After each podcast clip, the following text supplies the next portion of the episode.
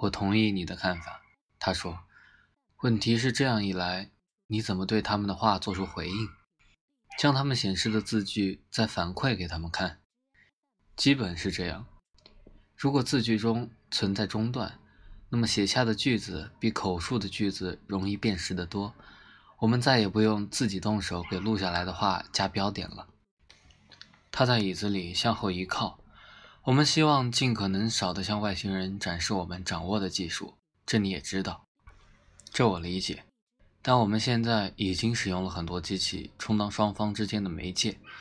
如果能让他们把说出的话写下来，我相信我们的进展会大大加快，比受限于声谱仪时快得多。上校转身问盖雷：“你的意见呢？”我觉得这个点子不错。我只担心七只桶从我们的显示器上读信息会不会有困难。他们的视镜和我们的显示器分属不同的技术领域，两者的原理截然不同。就我们所知，他们的视镜没有采用像素或者扫描线，刷新方式也不一样，不以逐帧扫描为基础。你是说咱们显示器的工作原理是扫描，也许会让他们读不出屏幕上显示的信息？有这个可能，盖雷道。只有尝试之后才知道。韦伯在思索。对我来说，这根本不是个问题。但从他的立场，这个决心很难下。不过和一般的军人一样，他很快便做出决定，同意你们的请求，告诉外头的军士，让他把你们需要的东西送来，做好准备，明天就用。我还记得未来的那一天，那是你十六岁那年的夏季。这一次，等着男友到来的人是我，当然你也会等着他。你会非常好奇，想瞧瞧他长什么样。你会带上自己的一个朋友，一个金发女孩，名字怪得很，叫洛克西。你们两个人咯咯咯的笑成一团。见了他之后，你肯定憋不住。急着想说说看法，对吧？我会一边对着走廊里的镜子打量自己，一边对你说：“忍着点儿，等我们走了以后再说。”别担心，妈，你会这么说，我们自有办法，他一点儿也不会知道。洛克西，到时候你问我今晚天气会怎么样？妈的男朋友要是不错，我就说天气好；否则的话，就说糟得很。行，洛克西会满口答应。我会说不行，不许你们这么做。妈，你别紧张了，他们才不会知道呢。我一向这样干。哼，听了真让人放心。过了不多久，内尔森会开车来接我，我会给大家做介绍。我们几个会在门廊里聊上一会儿。内尔森长得粗犷帅气，看得出来你很欣赏他。我们正要走，洛克西会假装随随便便的问你。哎，你觉得今儿晚上天气会是怎么样？要我说，今晚准火辣。你会这么回答？洛克西会大表赞同，直点脑袋。内尔森问：“是吗？可我觉得今天晚上会挺凉快的。”说起这种事儿，我有第六感。你会说，脸上一本正经。我的感觉是今晚太热。妈，幸好你穿的不多，跟晚上的气温挺合拍。我会狠狠瞪你一眼，说一声再见。我和内尔森向他的车子走去，我在前头，他跟在后面。他会笑着问我：“你们打什么哑谜？”这是我们母女俩之间的事。我狠狠地说道：“别逼我跟你解释。”我们又来到试镜前，这是第二次。我们重复了上回的程序，但这一次，我们说话的同时，也把话显示在电脑屏幕上。我们说“人”，电脑屏幕上同时显示出“人”这个字，以此类推。七只桶终于明白了我们的想法，他们也弄来一个平平的圆形屏幕，安在一个小底座上。一个七只桶说完话后，将一只伸入底座的大插孔里，一堆胡乱图画便会出现在屏幕上，略微有些像连笔草书。不久，我们便形成了一套固定做法。我也会变出两套他们的语言系统，一套是七只桶发出的语音，另一套是他们的书写样本，后者好像是某种语标文字。这是我的第一印象，我很失望。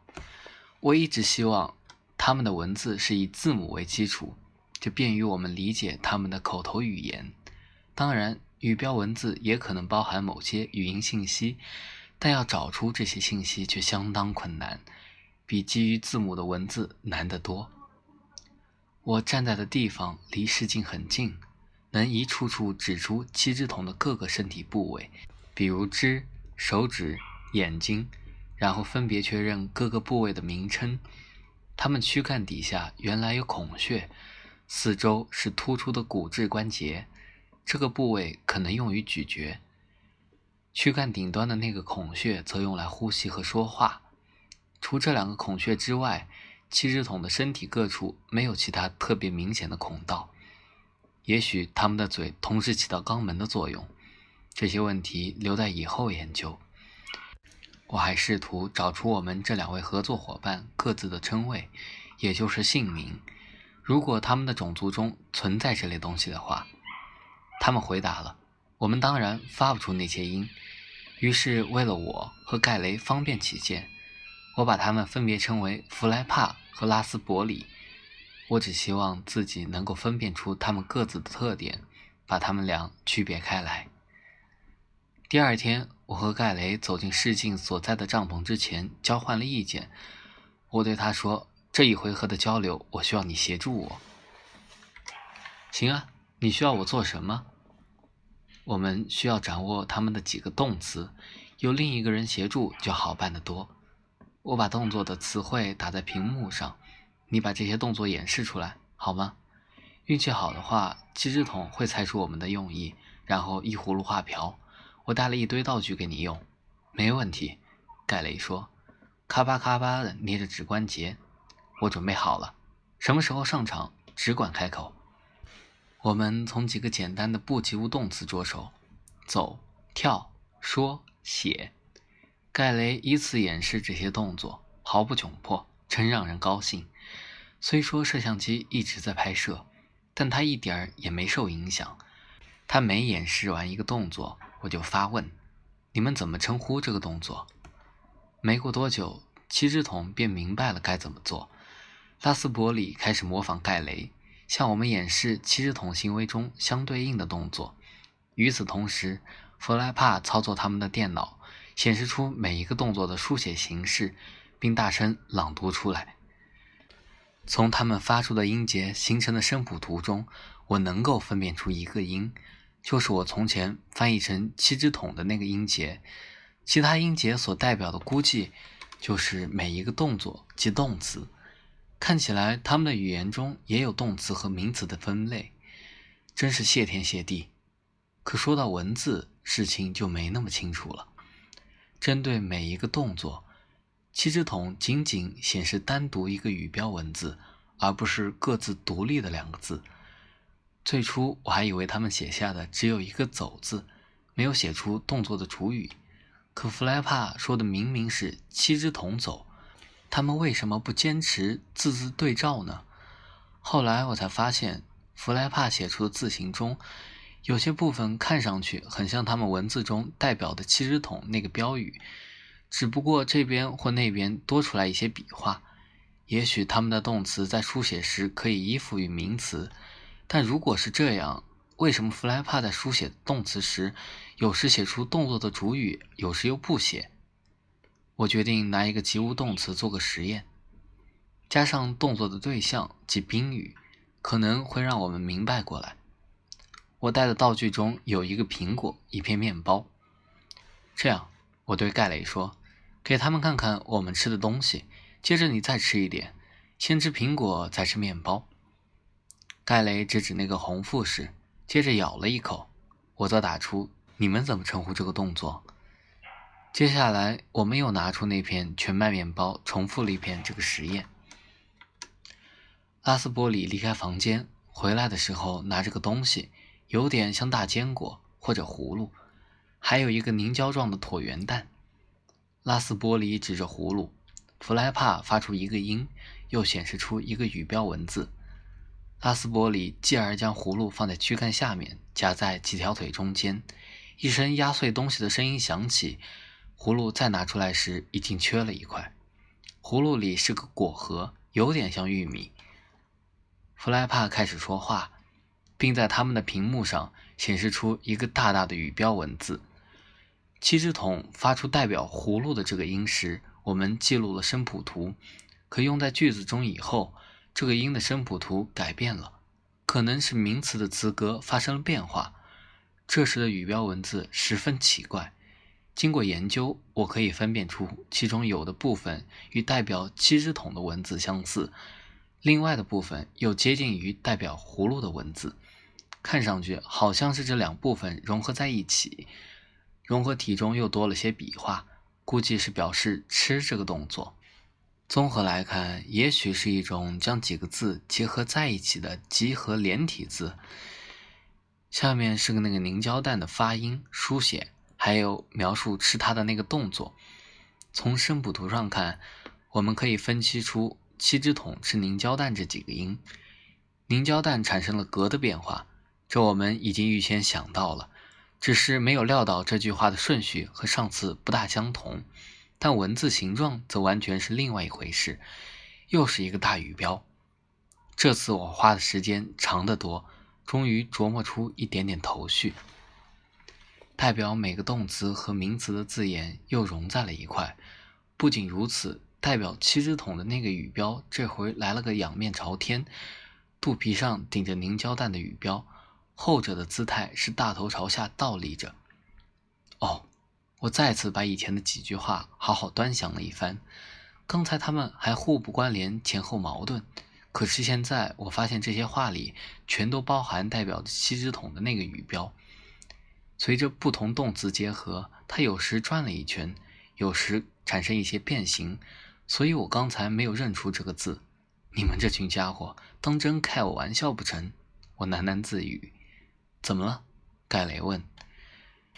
他们的句子书写起来不是一个一个挨着排，各自独立，互相有些区分。